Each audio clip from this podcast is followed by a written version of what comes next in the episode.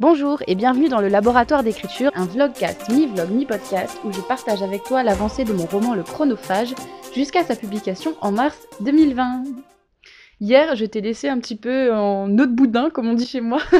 Qu'est-ce que ça veut dire? Ça veut dire que je t'ai laissé un peu euh, rapidement et pas dans un meilleur euh, état, pas dans le meilleur état possible, quoi. Donc, euh, si tu n'as pas écouté le vlogcast d'hier et que tu sais pas de quoi je parle, bah, je t'invite à aller l'écouter. C'est l'épisode 22. 23. Et euh, en fait, pourquoi je t'ai laissé un peu comme ça? Parce que j'étais pas bien du tout. Euh, j'étais pas bien, j'étais un peu déprimée.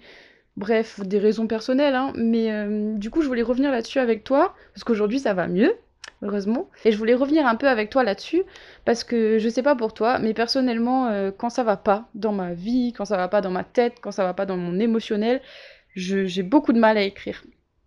Il faut vraiment que j'ai une stabilité émotionnelle, une stabilité psychologique pour être euh, pour que je sois bien en fait euh, dans mon corps, dans mon esprit et dans mon écriture. Et dès qu'il y a un truc qui chamboule un peu ça, euh, j'ai vraiment du mal à écrire, j'ai du mal à me reconnecter à mon histoire parce que mon esprit est totalement ailleurs, il est focalisé sur autre chose et franchement, c'est fatigant. Donc je sais pas si ça t'arrive aussi. Je sais que certaines personnes utilisent justement la porte de l'écriture pour s'évader, euh, comme on pourrait euh, lire un livre par exemple. Mais personnellement, c'est pas du tout mon cas. Et quand je vais pas bien, bah j'écris pas bien. Enfin, j'écris pas du tout en fait. Donc euh, c'est vrai que ce mythe de l'auteur torturé qui doit être pas bien dans sa vie, pas bien dans sa peau, alcoolique et tout ce qui s'ensuit, euh, de mon côté ça marche pas vraiment. Et je pense que dans le cas de la plupart des gens ça ne fonctionne pas. Donc je comprends pas vraiment pourquoi et comment euh, ce mythe a pu perdurer aussi longtemps. Peut-être effectivement que ça marche pour une poignée de personnes, mais je pense vraiment que ces personnes, ce sont des exceptions en fait. Oui, il y a des moments difficiles dans l'écriture, oui, des fois il faut suer, mais ça veut pas dire qu'il faut être torturé tout le temps, H24. Bah personnellement, quand je suis torturée par quelque chose, c'est ce qui s'est passé hier, je n'écris pas. Et donc, euh, à 17h, j'ai terminé le vlogcast, je t'ai dit au revoir, j'ai même pas lu d'extrait. Mais ce qui s'est passé un peu après, c'est que j'ai regardé une vidéo sur YouTube, euh, franchement, sans forcément grand intérêt, grande importance, mais euh, j'ai regardé une vidéo et je sais pas pourquoi, je me suis dit, tiens, j'ai envie d'écrire. et il était 19h30. Et ça ne m'arrive jamais d'écrire le soir. Si tu me suis depuis longtemps, tu sais que je suis pas du tout une autrice de nuit. Je suis une autrice du jour, de 4h du matin, de 5h du matin si tu veux, mais pas du soir. Sauf que là, j'avais follement envie d'écrire en fait. Donc j'ai fait la vaisselle après avoir mangé et ma vie est passionnante, hein, n'est-ce pas? Et ensuite je me suis mise sur mon ordinateur. J'ai commencé à reprendre ce que j'avais écrit euh, la veille et à peaufiner certaines choses, à ajouter des choses pour me replonger vraiment dans l'univers. J'ai mis mes écouteurs et j'ai commencé à écrire. Et j'ai écrit, euh, allez, bah je sais pas, euh, 1000 mots je pense. C'est chouette parce que ça m'a remise dans une bonne dynamique. Alors à 22h, 22h30, je me suis arrêtée parce que j'en pouvais plus, j'étais fatiguée, j'avais les yeux qui piquaient, mais j'ai terminé quand même sur une note positive. Je suis allée me coucher, j'ai pensé à mon histoire en m'endormant, je me suis levée à 5h du matin et sans rien faire d'autre, vraiment, je me suis juste fait un thé, je crois. Je me suis mise à la table de travail, à mon ordinateur, j'ai ouvert mon document et j'ai commencé à écrire. Et on est une heure et demie plus tard et j'ai écrit 2300 mots en une heure et demie. Alors ça m'est jamais arrivé pour l'instant, hein, franchement, depuis que j'ai commencé ce manuscrit, c'est mon plus gros score, 2300 mots en une heure et demie. J'ai même pas fait la méthode Pomodoro, je me suis juste lancée, j'étais à fond dedans, j'étais vraiment avec les personnages, j'ai mis un petit peu de musique à un moment donné quand j'avais besoin d'un petit coup de boost. Et voilà, j'ai écrit une heure et demie, 2300 mots. Franchement, c'est trop bien quand ça arrive. J'étais vraiment dans l'état de flow. Je pense que mon esprit était encore vierge, vide de toutes sortes de préoccupations. Et c'est exactement pour ça que je préfère écrire le matin, en fait. Et du coup, voilà, ça fusait. C'est aussi parce que j'arrive euh, vers la fin du roman. Enfin, heureusement Et j'ai passé d'ailleurs le cap des 50 000 mots. Donc normalement c'est le cap du NaNoWriMo, c'est le cap du mois national de l'écriture. Quand on écrit 50 000 mots, on a réussi le NaNoWriMo. Donc si c'était un nano, j'aurais gagné. Mais, euh, mais le but, c'est quand même de finir le roman, et le roman est pas terminé encore. Mais yeah 50 000 mots Et donc voilà, euh, il est 7 heures. Je pense que je vais calmer un petit peu là pour l'instant. J'ai deux trois trucs à faire dans la maison, le ménage, etc. Et ensuite, je me remettrai à écrire. Et franchement, si toute la journée est aussi productive que ce matin, bah trop bien quoi Bon, il est 9h30, j'ai fini tout le ménage et là je vais recommencer à écrire un petit peu. Euh, j'en suis à 51 200 mots et on va voir combien j'écris là. Ensuite, il faut que je monte le vlogcast et je dois sortir cet après-midi.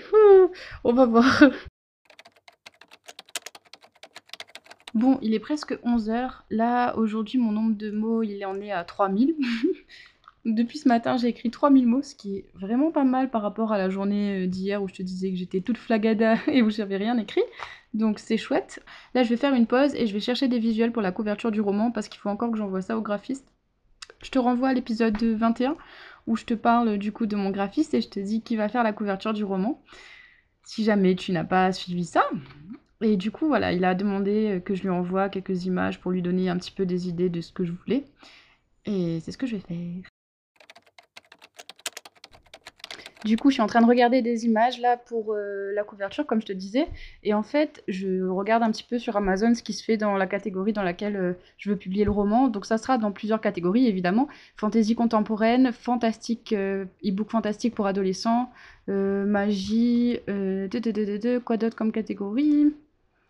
Bref, tu vois un petit peu le, topo, quoi. Fantasy paranormal aussi, je pense que ça peut rentrer dedans. Et du coup, je regarde un peu ce qui se fait comme couverture. Donc, si jamais toi aussi tu cherches à créer une couverture, je te conseille vivement de regarder ce qui se fait.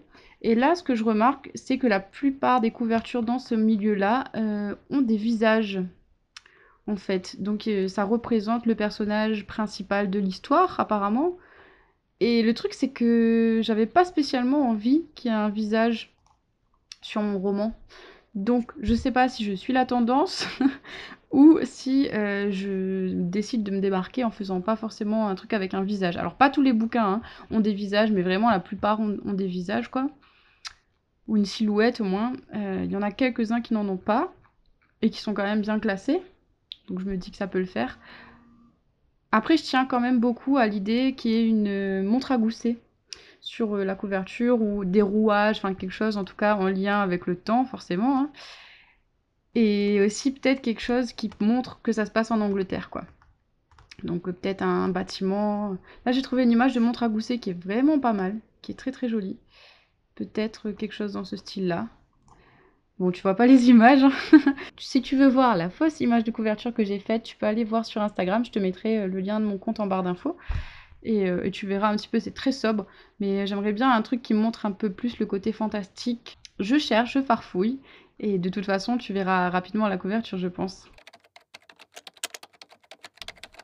Bon, là je te dis, je suis tombée sur une image qui est juste parfaite. Franchement, c'est ouf. Genre, je suis ouf. Je suis émue parce que vraiment l'image, elle ressemble trop à ce que j'ai en tête en fait pour l'histoire. Oh là là.